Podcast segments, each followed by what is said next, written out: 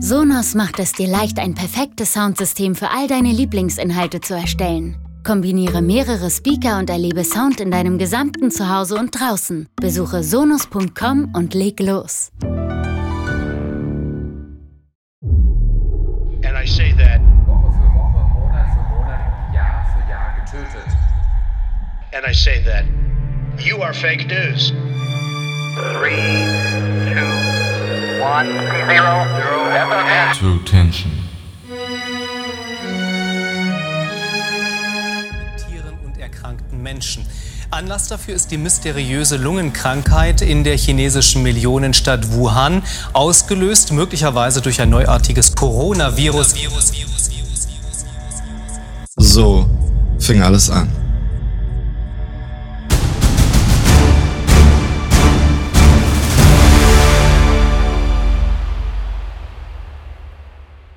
Und damit hallo und herzlich willkommen zu True Tension, eurem True Crime Podcast, bei dem wir ausschließlich Fälle behandeln, die ihr zuvor hoffentlich noch nicht hundertmal gehört habt.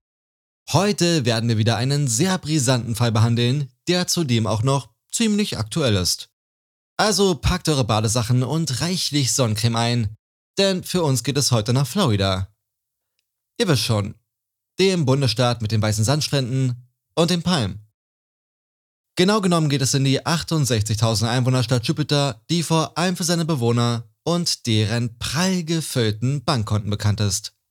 Allein Michael Jordan mit seinem laut Forbes Magazine über 2 Milliarden Dollar Vermögen steigert das Durchschnittsvermögen der Einwohner beträchtlich.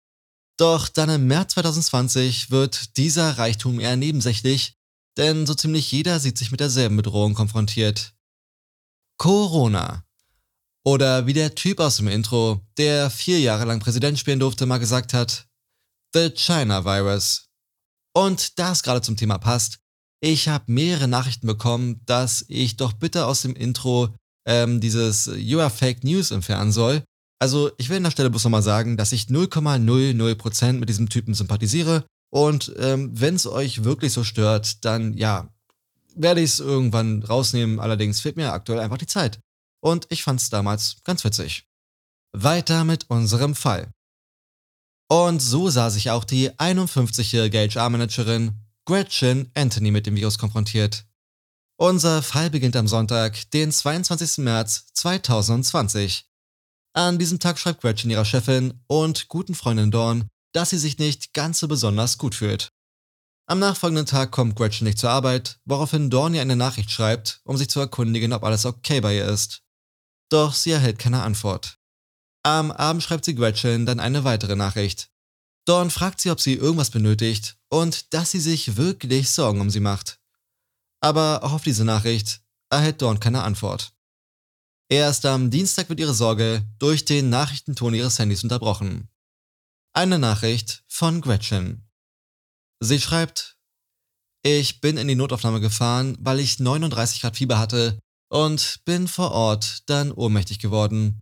Heute früh wurde ich dann positiv auf Corona getestet. Das sind dann wohl eher die schlechten Nachrichten. Die gute Nachricht ist, dass meine Blutgruppe wichtige Antworten auf die Frage liefern könnte, wie man Covid-Patienten heilen kann. Ich bin mir gerade nicht sicher, ob du dich noch daran erinnerst, dass ich auch den Erreger im Blut habe, der Rinderwahnsinn auslöst. Davon hatte ich dir irgendwann mal beiläufig erzählt. Das alles sind Faktoren, die dabei helfen können, eine Heilung zu finden. Ich wurde jetzt in eine CDC-Behandlungseinrichtung verlegt, die sich ausschließlich mit den Covid-Fällen beschäftigt.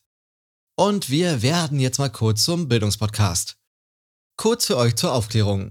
Das CDC steht für Centers of Disease, Control and Prevention oder ganz einfach zu Deutsch Zentrum für Krankheitskontrolle und Prävention. Die Einrichtung wurde im Jahr 1946 gegründet, um bei der Bekämpfung von Malaria zu unterstützen. Das CDC hat die Aufgabe, die öffentliche Gesundheit zu schützen und ist in etwa vergleichbar mit dem Robert Koch Institut in Deutschland. Bildungspodcast Ende und jetzt zurück zum Fall. Zur selben Zeit erhält auch Gretchens Ex-Mann eine Nachricht. Sein Name ist Jeff. Einfach nur Jeff. Und ja, mich freut es, euch mitteilen zu dürfen, dass wir mal wieder einen Jeff in der Folge haben. In der Nachricht steht, dass Gretchen für die kommenden 14 Tage unter Quarantäne gestellt wurde. Gretchen und Jeff haben eine zwölfjährige Tochter, die zu diesem Zeitpunkt sowieso bei ihrem Vater untergebracht ist. Auch an den nachfolgenden zwei Tagen erhalten Jeff, Gretchens Tochter, sowie auch Freunde von Gretchen eine Vielzahl an Nachrichten von ihr, aus denen hervorgeht, wie drastisch sich ihr Gesundheitszustand verschlechtert. Sie schreibt sogar, dass man sie vielleicht in ein künstliches Koma versetzen würde und sie dann erstmal gar nicht mehr erreichbar ist. Während in den Medien von steigenden Infektionszahlen und sogar von Todesfällen die Rede ist, steigt natürlich auch die Sorge um Gretchen zunehmend an. Sie verstehen einfach nicht, wie es nun ausgerechnet jemanden wie Gretchen so schlimm treffen kann. Gretchen, die ein wahrer Fitness-Junkie ist, so viel Zeit wie möglich an der frischen Luft verbringt und akribisch auf ihre Ernährung achtet. Nun muss man an der Stelle natürlich hinzufügen, dass uns die letzten knapp anderthalb Jahre ja gezeigt haben, dass dies absolut nichts zu bedeuten hat, aber zu dem Zeitpunkt war das Thema ja noch ziemlich unbehelligt. Und wenn wir schon mal dabei sind, dann können wir ja auch mal ein Stück weit tiefer in das Leben von Gretchen Anthony einsteigen. Gretchen besuchte eine Modeschule in New York und absolvierte ihren Abschluss in der Nähe ihres Elternhauses in New Jersey, wo sie anschließend als Lehrerin tätig war. Im Jahr 2006 zog sie dann nach Florida und unterrichtete acht Jahre lang an Privatschulen in Palm Beach Country, bis sie dann das Gefühl hatte, dass es Zeit für was Neues ist. Sie nahm einen Job in der Personalabteilung des Stromanbieters Viking Utility an. Zusammengefasst kann man sie wohl wie folgt beschreiben. Ihr kennt sicherlich alle diese eine Person, die von außen betrachtet so leichtfüßig und grazil durch das Leben geht, dass man den Eindruck gewinnt, bei ihr würde alles perfekt laufen. Genau so eine Person ist auch Gretchen. Im Fitnessstudio trifft sie dann auf den jungen, gut aussehenden Personal Trainer David. Schnell knistert es zwischen der zu dem Zeitpunkt 45-jährigen Gretchen und dem 38-jährigen David. Wie sich herausstellt, scheinen die beiden sich auch ganz wunderbar zu ergänzen. David, eher der leise und unsichere Typ, der immer damit zu kämpfen hat, die richtigen Worte zu finden, und Gretchen hingegen ist selbstbewusst, kontaktfreudig und wortgewandt. Wie ihr euch wahrscheinlich schon denken könnt, werden die beiden dann ein Paar. Im Jahr 2014 folgt dann die Verlobung und nur wenige Monate später, im Jahr 2015, heiraten sie in einer Elvis-Kapelle in Las Vegas. Von Gretchens Tochter wird David als Bonusdad bezeichnet, was zeigt, welch tolles Verhältnis die beiden haben. Und auch Gretchens Freunde sagen, dass er einen ganz hervorragenden Job als Stiefvater macht. Doch die zu Anfang so märchenhaft wirkende Love Story findet dann nach knapp fünf Jahren im Dezember 2019 ein Ende. Die Probleme, die sich im Laufe der Ehe entwickelt haben, scheinen einfach unüberwindbar zu sein. Gretchen kommt schnell wieder auf die Beine und blickt positiv in die Zukunft, bis dann die ersten Corona-Meldungen die Medien dominieren. Gretchen hält sich stets up to date, in Bezug auf die neuesten Corona-Entwicklungen. Auf ihrer Facebook-Pinwand spiegelt sie stets ihre Sorgen, Freuden und Erkenntnisse wider, die sie während der Zeit so sammelt. Sie postet Informationsvideos mit Tipps, wie man sich schützen kann, sowie auch Witze über die Absurdität der neuen Realität. Einer davon lautet wie folgt. Hat eigentlich noch jemand das Gefühl, dass das Leben gerade von einem Viertklässler geschrieben wird?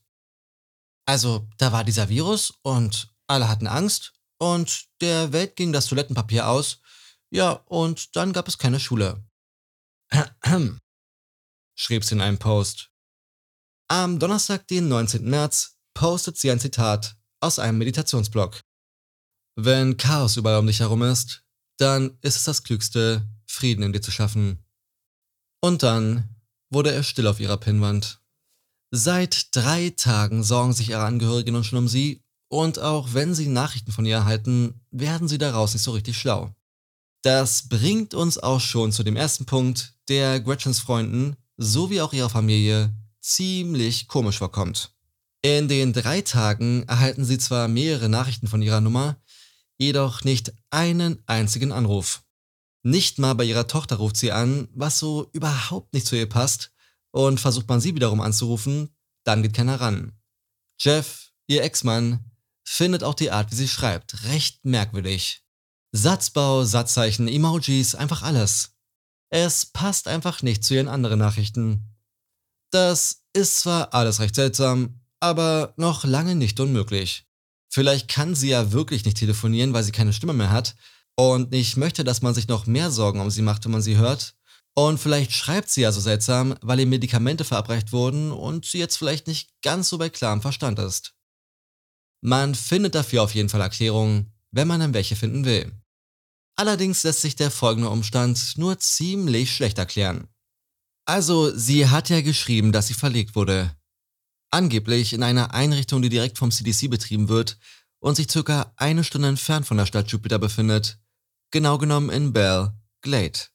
Hallo mein Schatzi, da bin ich. Und an dieser Stelle, ihr kleinen True Tension Detektive, habe ich gleich zwei Rätsel für euch. Das erste Rätsel ist, kommt eure Freundin auch so in das Zimmer und kündigt sich so an oder ist das nur bei mir so?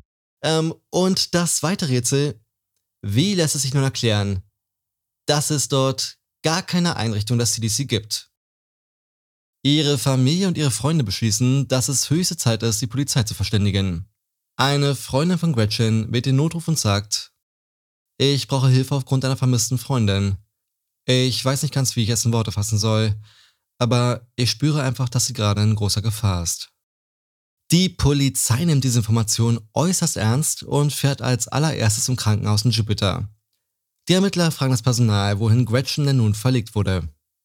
Sie erfahren dabei, dass man Gretchen gar nicht verlegt hat und dass sie zuletzt vor ganzen acht Jahren im Krankenhaus behandelt wurde.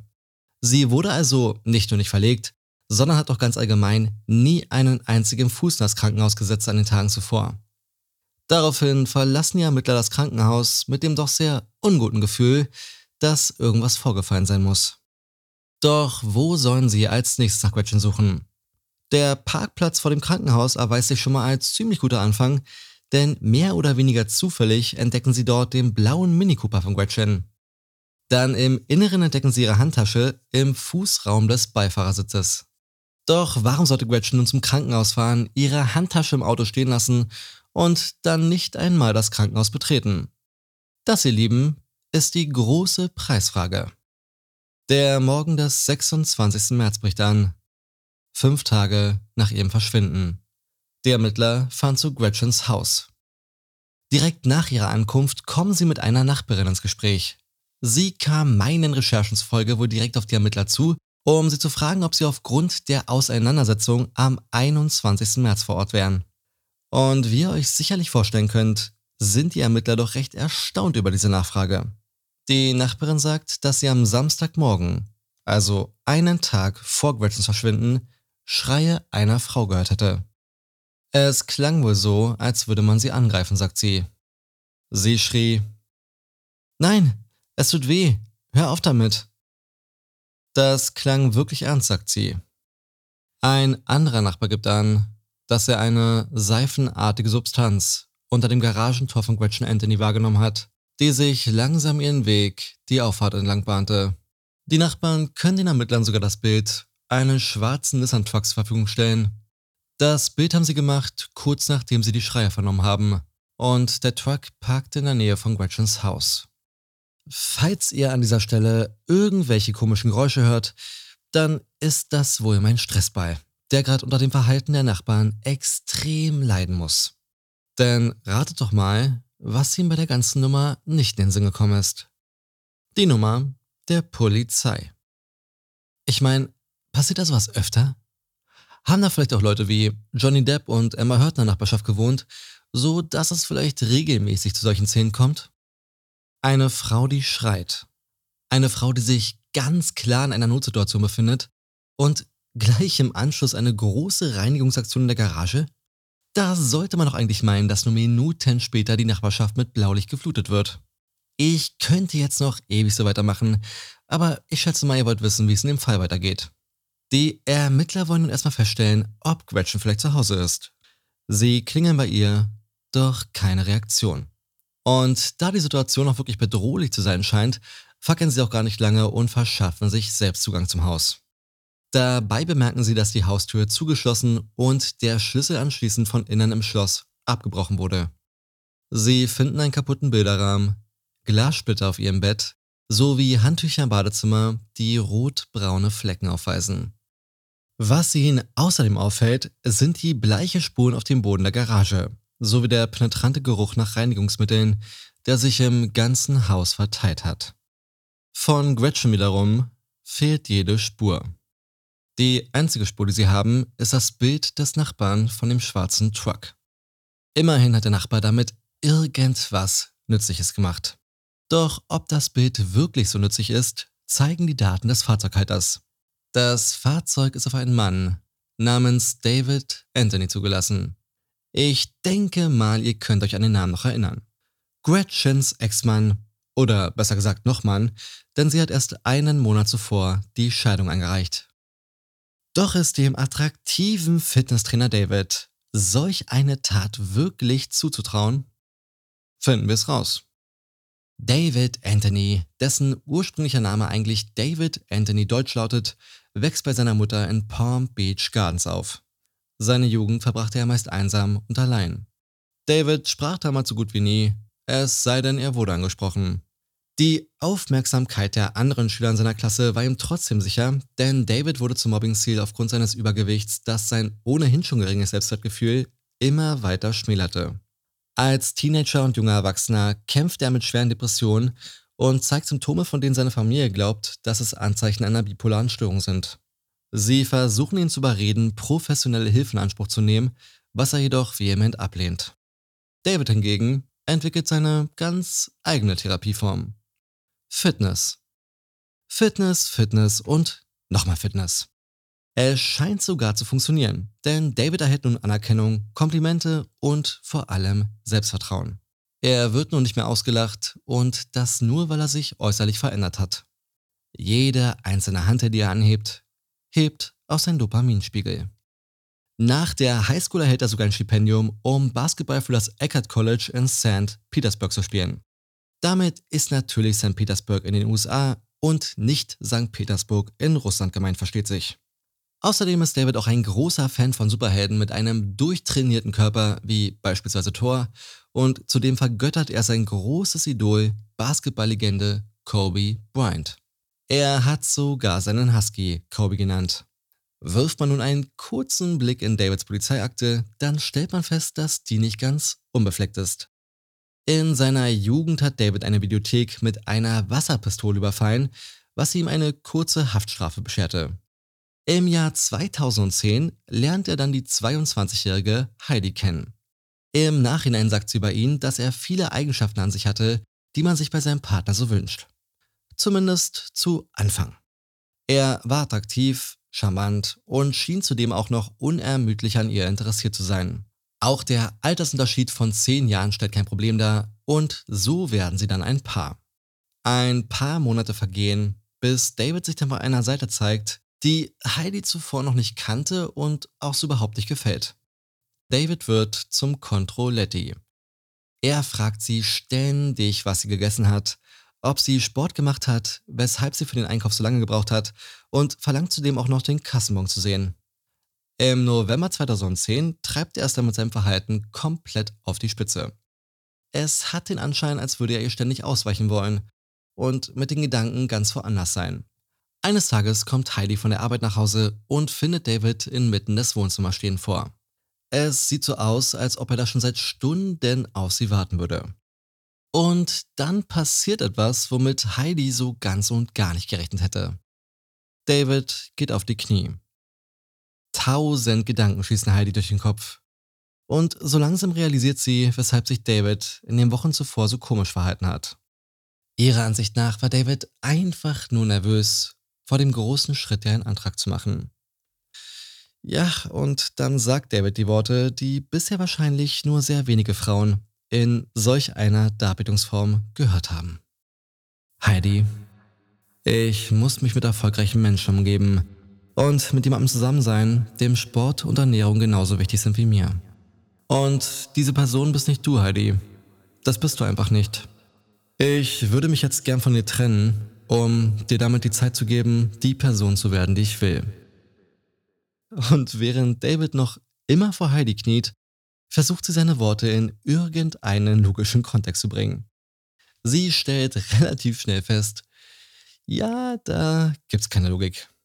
Sie reißt ihre Hand weg, die bis dahin noch immer an seiner liegt, und fragt ihn, was zur Hölle denn nicht mit ihm stimmt. David erwidert, dass es Heidis Chance zu wachsen sei und daher die Trennung ja nicht unbedingt für immer sein muss. Und siehe da, Heidi wächst wirklich über sich hinaus, denn niemals hätte sie gedacht, dass sie mal in solch einer Geschwindigkeit ihr Zeug zusammensucht und die Tür hinter sich ins Schloss knallen lässt. Ich an ihrer Stelle wäre wahrscheinlich erstmal vollkommen paranoid durch das Zimmer gelaufen und hätte die versteckten Kameras gesucht. Das hat jetzt hoffentlich nochmal ganz gut aufgezeigt, wo Davids Prioritäten im Leben liegen und was für eine oberflächliche Welt er für sich erschaffen hat, nur um darin selbst besser zurechtzukommen. Doch bevor wir jetzt mit der Story weitermachen, noch eine Frage an euch. Musste außer mir noch jemand kurz schmunzeln aufgrund der Namen, die bisher so gefallen sind? Gretchen oder auch Gretchen. Dann haben wir jetzt auch noch Heidi und zu guter Letzt David Anthony Deutsch. Es ist auch absolut nicht relevant für den Fall, aber ich wollte es zumindest mal erwähnen. Nach der charmanten und sensiblen Abfuhr kommt David dann ein paar Jahre später mit Gretchen zusammen. Im Jahr 2017 muss David Chefin Tabitha Hopkins, die Inhaberin eines Fitnessstudios, eine sehr schwere Entscheidung treffen. Sie feuert ihren äußerst talentierten Personal Trainer David, da dieser zunehmend zu einer Belastung für Kollegen, Kunden sowie für sie selbst geworden ist. Sie sagt, dass sich seine Laune von einem Moment auf den anderen komplett ändern würde und er teilweise richtig die Fassung verliert und Kunden beleidigt. 2019 gibt ihm Tabitha dann noch eine Chance, doch leider verschlechtert sich Davids Zustand zunehmend wieder und war Anfang 2020 dann kaum noch auszuhalten. Dann kam der 26. Januar 2020. Ein Tag, der in David etwas auslöst und die Fassade des motivierten Power Dudes bröckeln lässt. Davids großes Idol Kobe Bryant verunglückt bei einem tragischen Helikopterabsturz. Für David bricht eine Welt zusammen, was man auch an den darauffolgenden Tagen immer wieder zu spüren bekommt. Während eine ganze Nation um den Superstar trauert, trauern wahrscheinlich die wenigsten Fans so sehr wie David. Auch Tabitha sagt, dass an dem Tag irgendwas in ihm gestorben sein muss. Man hätte wirklich denken können, dass er und Corby beste Freunde gewesen wären. So traumatisiert war er nach der Nachricht. Während seiner Fitnesskurse bricht er mehrmals wie aus den nächsten Tränen aus und schmeißt sich dabei auf den Boden. Kollegen, die ihm helfen wollen, werden sofort beleidigt. Und auch in den kommenden Wochen wird sein Verhalten einfach nicht besser. Nachdem er vor allem Frauen gegenüber immer wieder beleidigend wurde und Wutanfälle bekam, stellte Tabitha ihm am 24. Februar zur Rede. David, was ist los? Sag mir doch bitte einfach, was mit dir los ist. Du bist überhaupt nicht mehr die Person, die ich von damals kenne. Es bleibt Tabitha nichts anderes übrig, als ihm erneut die Kündigung auszusprechen, wodurch sie einen ganz kurzen Einblick in die tiefsten Abgründe Davids bekommt. Damit ist nicht gemeint, dass David wütend wurde, denn das war sie ja mittlerweile schon gewohnt. Für sie neu hingegen war dieser Blick. Kalt, leer und über alle Maßen beängstigend. Tabitha, die auch mit Gretchen befreundet ist, möchte sie warnen und schreibt ihr, dass er komplett verrückt geworden ist. Das allerdings ist für Gretchen nicht wirklich was Neues und auch der Grund dafür, weshalb sie sich bereits vor knapp drei Monaten von David getrennt hat. Sie merkte einfach zunehmend, dass irgendwas mit ihrem Mann nicht stimmt und bat ihn sogar darum, sich Hilfe zu suchen, doch David wiederum sah da absolut keinen Handlungsbedarf. Ihm ist ohnehin alles mehr und mehr egal geworden, denn für ihn steht fest, unser aller Verfallsdatum ist nur noch ein Wimpernschlag entfernt. Fragt mich bitte nicht nach dem direkten Zusammenhang, aber aus irgendeinem Grund beschließt David bereits im Jahr 2018, eines schönen Tages seinen Truck mit Töpfen, Pfannen, Reis sowie zehn Paar Schuhen zu beladen und sich dann auf den Weg zu machen, wohin auch immer er damit fahren wollte. Sein Ziel hat er nicht erreicht, denn nur einen Tag später kehrt er zu seiner Frau Gretchen zurück. Sie fürchtet sich vor ihrem Ehemann, weshalb Gretchen zu ihrer eigenen Sicherheit Überwachungskameras im Haus installieren lässt, sowohl im Außenbereich als auch im Inneren des Hauses. Gretchen kann auch nur zu gut nachvollziehen, was Tabitha mit seinem Blick meint. Der Blick, der irgendeinen Urinstinkt auslöst und man nur noch flüchten möchte. Dazu hat sie ihrer Chefin Dawn mal geschrieben, dass sie mittlerweile so viel Angst vor ihrem Ehemann hat, dass sie in einem separaten Schlafzimmer schläft, die Tür abschließt und ihn mit Hilfe der Kameras beobachtet. Erst wenn sie sich wirklich ganz sicher ist, dass David auch wirklich schläft, kommt sie aus ihrem Schlafzimmer raus. Sie holt sich dann einen Snack aus der Küche und bei der Gelegenheit auch gleich noch ein Küchenmesser, das sie dann unter ihrem Kopfkissen platziert. Man könnte sagen, das ist ihre ganz eigene Form von Beruhigungspille geworden, wodurch sie zumindest ein paar Stunden Schlaf findet. Dann Heiligabend 2019 kam es zu einer Situation, die Gretchen ein für alle Mal dazu veranlasste, die Reißleine zu ziehen. In einem Rucksack von David findet sie unter anderem ihren Ehering, ihren Reisepass, ihre Kreditkarten sowie etwas Bargeld. Die Frage ist, wozu hat er das alles an sich genommen? Was hat David zu dem Zeitpunkt geplant? Gretchen bittet ihn zu gehen, was sicherlich auch alles andere als leicht war, aber die Angst mit ihrem Mann zusammen auch nur noch eine weitere Nacht im Haus zu verbringen, ist einfach größer. Am Abend, nur sieben Tage vor Gretchens Verschwinden, macht David dann auch nochmal so richtig auf sich aufmerksam. Ein Polizist auf Streife bemerkt, wie ein Mann vor einem Restaurant auf und abläuft. Er ist sichtlich nervös und geht auch immer mal wieder zu seinem Truck. Dieser Mann ist, welche Überraschung, natürlich David. David nähert sich dann ein paar Mädchen oder jungen Frauen, jedenfalls waren die beiden im Teenageralter, bis die Polizei ihn davon abhält, weiterzugehen. Zum einen findet der Ermittler sein ganzes Auftreten äußerst seltsam und hinzu kommt dann auch noch, dass das Nummernschild zum Teil mit schwarzen Tape bedeckt ist. Eine vor allem in den Staaten durchaus bekannte Methode, wenn man nicht möchte, dass sein eigenes Nummernschild erkannt wird. Der Polizist fragt ihn, was es damit dem Nummernschild auf sich hat, woraufhin er angibt, dass sich da wohl seine Stieftochter einen kleinen Scherz erlaubt hat. Mit der Frage nach dem Nummernschild kam auch die Aufforderung, stehen zu bleiben und sich nicht zu bewegen. David wiederum bewegt sich. Mit einem Satz öffnet David die Fahrertür, während der Polizist reflexartig seine Waffe zückt, auf David zielt und ihm befiehlt, sich auf den Boden zu legen. Nun eilt auch noch ein zweiter Polizist dabei. Erneut wittert David seine Chance und springt vom Bürgersteig kopfüber auf den Fahrersitz seines Trucks und versucht, die Fahrertür zu schließen. Jedoch bekommt einer der Polizisten David im letzten Moment zu packen und spürt im nächsten Moment einen starken Schmerz im Arm. Ausgelöst durch Davids vergeblichen Versuch, die Tür zuzuschlagen. Den Polizisten gelingt es, David zu überwältigen und so nehmen sie ihn fest. Tatbestand: Gewaltsames Widersetzen der Festnahme. Nun wollen die Polizisten auch noch in Erfahrung bringen, nach was David unter seinem Sitz greifen wollte, kurz bevor sie ihn überwältigten. Ja, und so greift einer der Polizisten selbst unter den Sitz und zieht ein großes Jagdmesser hervor. Dann, drei Tage vor Gretchens Verschwinden, wird David auf Kaution aus dem Gefängnis entlassen. Damit ein weiteres Mal meine Eingangsfrage. Ist David eine solche Tat wirklich zuzutrauen? Ich würde einfach mal behaupten, dass so ein gewisser Verdacht nicht ganz aus der Luft gegriffen ist. So wollen nun natürlich auch die Ermittler der Spur von David weiterfolgen. Wer von euch jetzt aufmerksam zugehört hat, der sieht vielleicht eine Möglichkeit, mehr über ihr Verschwinden in Erfahrung zu bringen.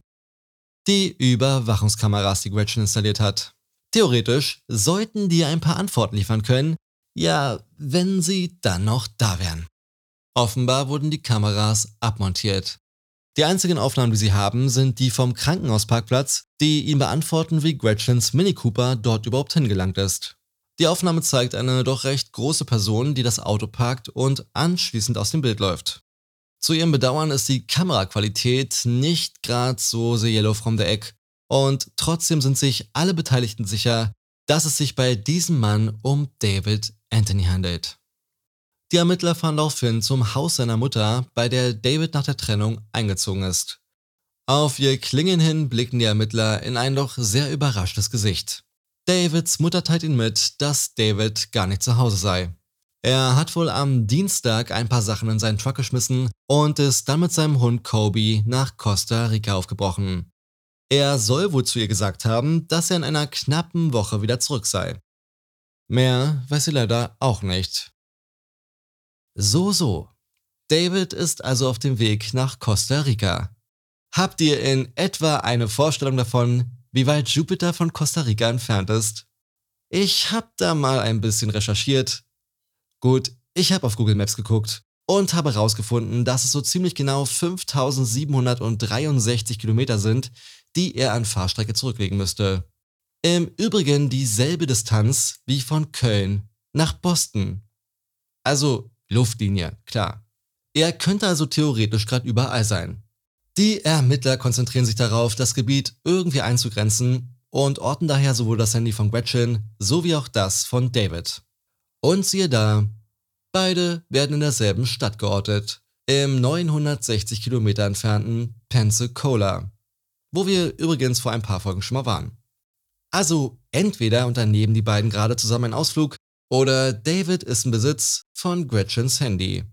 Was denkt ihr wohl ist wahrscheinlicher? Das Problem für die Ermittler ist nun aber, dass die Handys immer nur kurz eingeschaltet und dann sofort wieder ausgeschaltet werden, was bedeutet, dass er ihnen immer einen Schritt voraus ist. Die Videoaufnahmen von einem der Pfandhäuser in Pensacola zeigen David, wie er versucht, Frauenschmuck zu verkaufen. Auf Nachfrage, wo er den Schmuck denn her hat, sagt er, dass es der Schmuck von einem Familienmitglied sei, das vor kurzem aufgrund einer Corona-Erkrankung verstorben ist. Am 27.03. wird sein Handy dann in Pecos im Bundesstaat Texas geortet, 2575 Kilometer von Jupiter entfernt. Und einen Tag später, am 28.03., fährt er dann weiter nach Las Cruces in New Mexico. Die Ermittler, die dem Brotkümmel folgen, befinden sich in einer richtigen Catch Me If You Can Situation. Sie befürchten, dass David das Land verlassen möchte, um irgendwo unterzutauchen. Ein Wettlauf gegen die Zeit. Und während sich Detective Jared Kinassen durch die Akten wühlt und überlegt, wo sie als nächstes ansetzen können, um David zu stoppen, klingelt auch schon das Telefon. Es meldet sich ein Mann, der wichtige Informationen für Detective Kinassen bereithält. Der Mann, der übrigens niemand Geringeres als David Anthony selbst ist, sagt, Hören Sie, es handelt sich hierbei um ein riesiges Missverständnis. Ich habe erst jetzt mitbekommen, wie viel Wirbel um das Verschwinden meiner Frau gemacht wird was überhaupt nicht nötig ist, denn sie ist hier, bei mir. Doch bedauernswerterweise fühlt sie sich gerade nicht ganz so gut und möchte daher nicht selbst sprechen. Aber sie hat mir eine Notiz geschrieben, die ich jetzt für sie vorlesen soll. Sie hatten recht, Detective. Der Umstand meines Verschwindens ist nicht normal. Jedoch bleibt mir gar nichts anderes übrig, als wegzulaufen. Genau genommen geht es um meinen Arbeitgeber. Ich bin da auf ein paar Dinge gestoßen, die viele gern aus der Welt geräumt hätten. Es hat mit ihren Finanzen zu tun. Jetzt, wo ich rausgefunden habe, was dort gespielt wird, bin ich es wohl, die aus der Welt geräumt werden soll. Es hat auch was mit Jeff, meinem Ex-Mann, zu tun, aber was genau kann ich Ihnen nicht sagen. So die Notiz. Was meint ihr? Glaubt ihr, dass sich die Geschichte wirklich so zugetragen hat? Ganz egal, wer Ihnen diese Geschichte erzählt.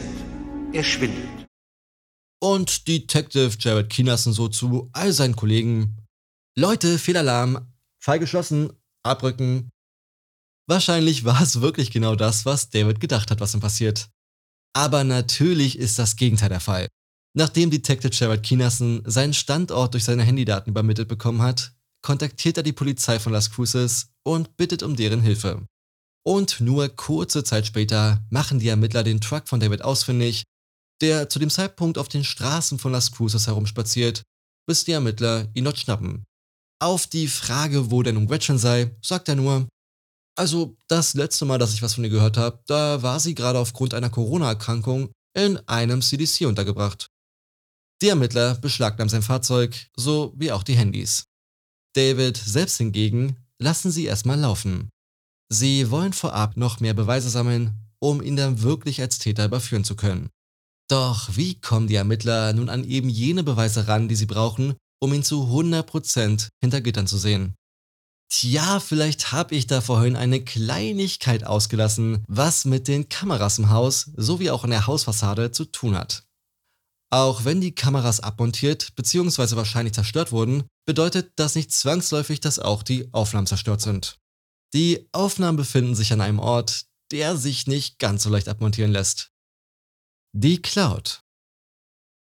Seit Tagen warten die Ermittler schon darauf, dass ihnen endlich die Aufnahmen zugespielt werden, denn sie könnten der ultimative Beweis sein. Und dann ist es soweit. Am 30. März 2020 erhält das Jupiter Polizeirevier endlich die Überwachungsaufnahmen. Einige Teile werden infolgedessen veröffentlicht, andere unter Verschluss gehalten, da sie wohl zu verstörend sind. Und so wie immer, falls ihr gerade den Podcast über Spotify, Apple Podcast, dieser und so weiter hört, dann habt ihr auch alle Videos und Bilder in den Shownotes verlinkt. Und falls ihr gerade auf YouTube zuschaut, dann ja, seht ihr es ja sowieso. Die Aufnahmen stammen vom 21. März, kurz nach 6 Uhr morgens. Auf Gretchens Veranda steht eine dunkel gekleidete Person, die etwas Längliches in der Hand hält. Die danach folgenden Szenen wurden nicht veröffentlicht, lediglich nacherzählt. Nach sechs Minuten kommt dann Gretchen ins Bild. Sie öffnet die Garagentür, hinter der sich eben jene Person versteckt. Daraufhin sieht man, wie Gretchen in die Garage gedrängt wird. Man hört sie schreien. Alexa, schalte das Garagenlicht ein. Ein dumpfer Schlag und dann wieder Gretchens benommenes Schreien. Man hört sie rufen. Alexa, wähle 911. Dann einen allerletzten Versuch. Alexa, wähle 911. Diesmal aber schon um einiges leiser und gequälter. Dann ein wenig später sieht man die Person im Inneren der Garage auf das Garagentor zu laufen. Er dreht sich um und blickt direkt in die Kamera. Nicht der geringste Zweifel bleibt noch bestehen. David Anthony. Dieser Ausschnitt wurde übrigens auch veröffentlicht, die darauf folgenden wiederum nicht. David bemerkt die Kamera und entfernt sie von der Wand, was jedoch nicht verhindert, dass die Kamera trotzdem weiterfilmt. Nur halt aus einer anderen Perspektive. Das, was die Ermittler dann zu sehen bekommen, jagt in einen eiskalten Schauer über den Rücken. Man sieht Gretchens blutgetränkten Kopf, wahrscheinlich an genau der Stelle liegend, an der er sie auch umgebracht hat. Aus dem vermissten Fall wird nun ein Mordfall. Sie haben genug gesehen und kümmern sich sofort um den Haftbefehl.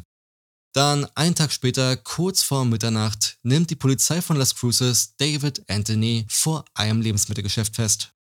Dann um 2 Uhr nachts klopfen Beamte an der Tür von Gretchens Ex-Mann Jeff. Sie fragen ihn, ob es für ihn okay wäre, seine Tochter zu wecken. Sie erklären ihm, dass sich David in Gewahrsam befindet und sie mit Hilfe einer Sprachaufnahme seiner Tochter Informationen aus ihm rauslocken wollen. Mit der Erlaubnis von Jeff starten sie kurze Zeit später die Sprachaufnahme, in der die zwölfjährige Tochter Folgendes zu sagen hat. Hier ist Ava. Ich hab dich lieb. Ich habe Angst. Ich vermisse Mom so sehr. Ich muss wissen, wo meine Mama ist. Bitte, tue das Richtige und sag mir, wo meine Mama ist. Bitte, David. Ich hab dich lieb. Ja. Obwohl ich selbst die Aufnahme nicht gehört habe, also die Originalaufnahme, muss ich gestehen, dass mir die Worte von Ava doch ziemlich nahe gehen. David wiederum geht es da anscheinend ganz anders. Während er die Aufnahme hört, bleibt er auch weiterhin eiskalt und zeigt nicht mal die kleinste Emotion. Ich habe euch auch Ausschnitte des Verhörs in den Shownotes verlinkt und auch deutsch untertitelt. Ähm, zusammenfassend lässt sich eigentlich Folgendes sagen.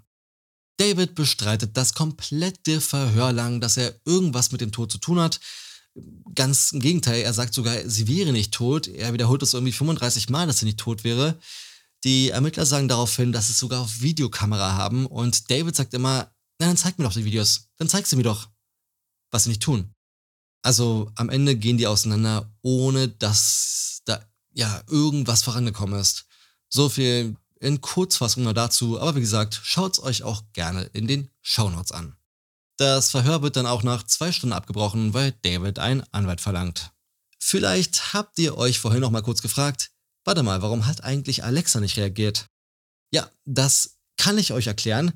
Also Alexa hat den Hilferuf zwar aufgezeichnet, da Alexa sowieso immer jeden Befehl aufzeichnet, konnte den Befehl jedoch nicht ausführen, da die Funktion nicht aktiviert war. Also ihr Lieben, checkt doch am besten auch mal eure Alexa, falls ihr eine habt, ob die Funktion aktiviert ist. Man kann ja nie wissen. Acht lange Monate vergehen, in denen David auch weiterhin leugnet, irgendwas mit ihrem Verschwinden zu tun zu haben. Und noch immer wurde keine Leiche gefunden. Es verbleiben nur noch wenige Wochen, bis der Prozess beginnt und somit das Strafmaß für David festgelegt wird. Eins steht jedoch fest. Im schlimmsten Fall könnte ihn die Todesstrafe erwarten. Das ist dann auch der Grund, weshalb die Staatsanwaltschaft David einen Deal vorschlägt.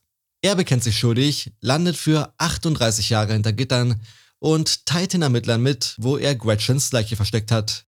Auch Gretchens Familie wäre damit einverstanden, da sie sich nichts sehnlicher wünschen, als endlich zu erfahren, wo ihre geliebte Gretchen ist. Dann am 21. Dezember 2020 gesteht David dann endlich das, was sowieso alle schon wissen, und geht auf den Deal ein.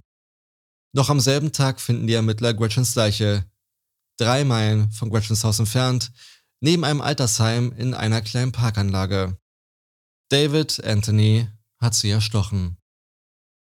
Am 14. Januar 2021 kommt es dann zur Urteilsverkündung in Anwesenheit von Gretchens Familie. Gretchens zwei Jahre jüngere Schwester Sarah Carey nimmt all ihr Mut zusammen, um David im Namen der ganzen Familie mitzuteilen, was sie denn von ihm halten. Du hast deinem Kind seine Mutter gestohlen. Einer Mutter ihre Tochter. Du bist ein Monster. Du bist ein Feigling. Dir kann nie vergeben werden. Das letzte Wort hat dann David selbst, der mit einer doch sehr bizarren Erklärung für seine Taten daherkommt.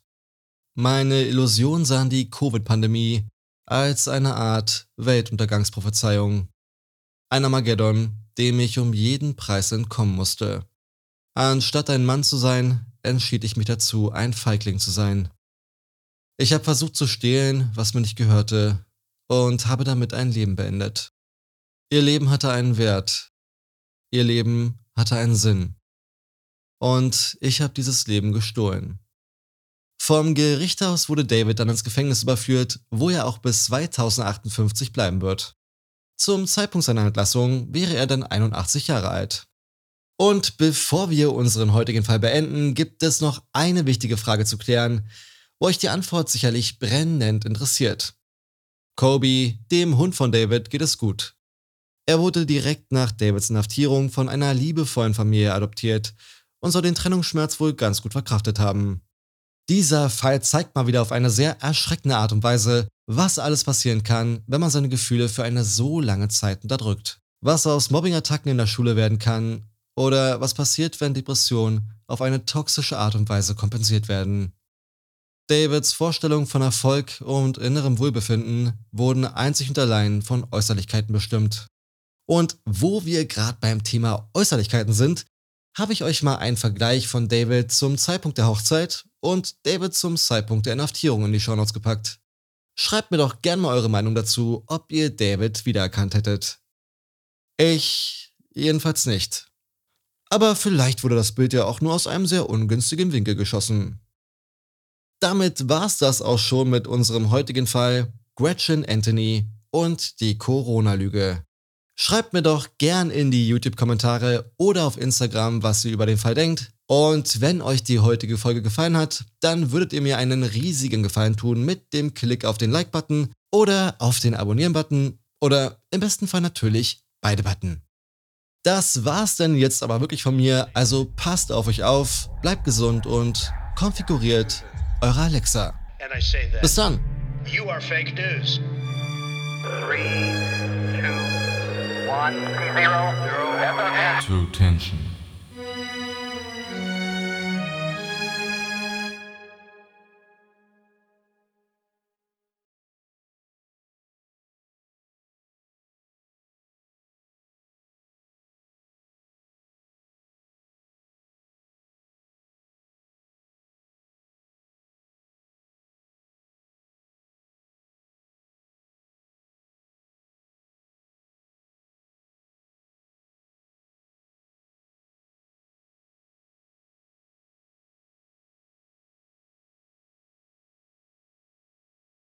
Sonos macht es dir leicht, ein perfektes Soundsystem für all deine Lieblingsinhalte zu erstellen. Kombiniere mehrere Speaker und erlebe Sound in deinem gesamten Zuhause und draußen. Besuche sonos.com und leg los.